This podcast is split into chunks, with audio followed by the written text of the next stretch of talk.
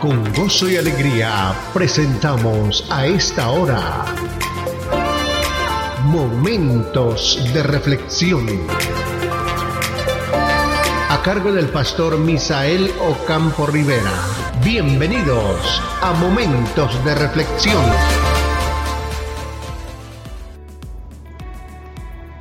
Hola amigos, ¿qué tal? Este es el nuevo día que el Señor nos regala y qué alegría poder hoy estudiar su palabra. El salmo que nos corresponde en el día de hoy, el capítulo 31. Vamos a leer los primeros ocho versículos y titulamos esta parte En tus manos. Capítulo 31. En ti, oh Jehová, he confiado, no sea yo confundido jamás. Líbrame en tu justicia. Inclina a mí tu oído, líbrame pronto. Sé tú mi roca fuerte y fortaleza para salvarme porque tú eres mi roca y mi castillo, por tu nombre me guiarás y me encaminarás. Sácame de la red que han escondido para mí, pues tú eres mi refugio. En tu mano encomiendo mi espíritu. Tú me has redimido, oh Jehová, Dios de verdad. Aborrezco a los que esperan en vanidades ilusorias, mas yo, Jehová, en ti he esperado. Me gozaré y lograré tu misericordia, porque has visto mi aflicción, has conocido mi alma de las angustias. No me entregaste en mano del enemigo, pusiste mis pies en lugar espacioso, en tus manos.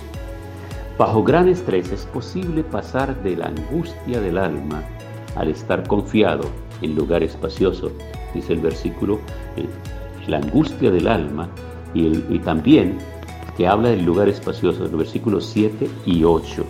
Por eso dice, porque tú, Jehová, con tu favor me afirmaste como monte fuerte. Porque tú, Jehová, Versículo 7. Me gozaré y me alegraré en ti, en tu misericordia, porque has visto mi aflicción y has conocido mi alma en las angustias. Y luego el versículo 8 declara, no me entregaste en mano del enemigo, pusiste mis pies en lugar espacioso.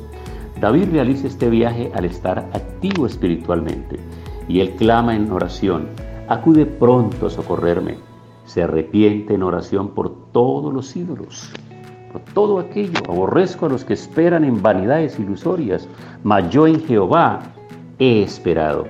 Tiene comunión con Dios en oración hasta que su amor y favor producen alegría, compensando cualquier otra pérdida. Me gozaré y alegraré en tu misericordia porque has visto mi aflicción.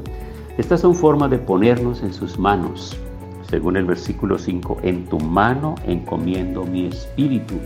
Haz esto y Dios te conducirá a lugares espaciosos a pesar de tus pecados, porque Jesús encomendó su espíritu en mano de Dios cuando estaba en la cruz y Él colocó su vida en las manos, encomendó su espíritu en las manos del Padre.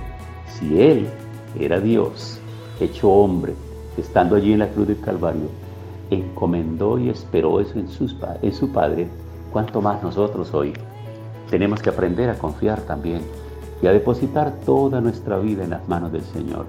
Amigos, no habrá un lugar más seguro para nuestra vida que la mano del Señor. No habrá un lugar más seguro para nuestra familia que las manos del Señor. No habrá un lugar más seguro para nuestra ciudad que las manos del Señor. salmista dice por ahí en el Salmo 127, si Jehová no guardare la ciudad, en vano vela la guardia si Jehová no guardare, si el Señor no guarda nuestras vidas, si el Señor no guarda nuestros hijos, si el Señor no toma el control de la mente, el corazón de nuestros hijos, ¿quién más lo podrá hacer? Pues hay muchos padres que ya han perdido prácticamente la autoridad sobre sus hijos adolescentes y ya los hijos no quieren escucharlos, no quieren obedecerlos, no los respetan. Muchos de los padres están frustrados por la actitud de sus hijos, pero permítame recordarle en este día que nosotros tenemos los hogares que queremos. ¿Y cómo así que los hogares que queremos? Sí, o sea, queremos los hogares que queremos en la medida que nosotros tenemos esos hogares como están, en la medida que nosotros no nos hemos dedicado juiciosos a enseñarle a estos hijos desde pequeños la palabra, para que la palabra entre en su corazón, que no nos hemos dedicado nosotros seguramente, sino a conseguirles todas las cosas que ellos necesitan, a rodearlos de todos los bienes que ellos nos piden, a rodearlos de todos los aparatos que hoy, esta tecnología vertiginosa que nos lleva corriendo a nosotros, y todo lo ponemos en manos de ellos. Entonces estos pequeños crecen pensando que todo lo tienen en sus manos y que nada les va a faltar.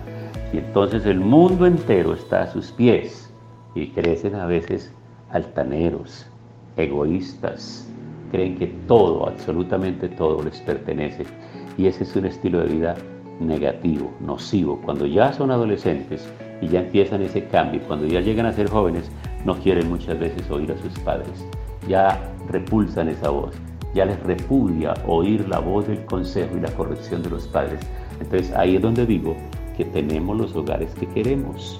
Porque si nosotros somos los labradores, que trabajamos la tierra, sembramos la semilla, nosotros somos los que tenemos que cuidar la semilla sembrada para que esa semilla llegue a constituirse en una verdadera planta y del fruto que nosotros deseamos. ¿Qué fruto quieres de tus hijos? Entonces no puedes dejar para que se lo eduque el colegio, se lo eduque la universidad y se lo eduque el mundo.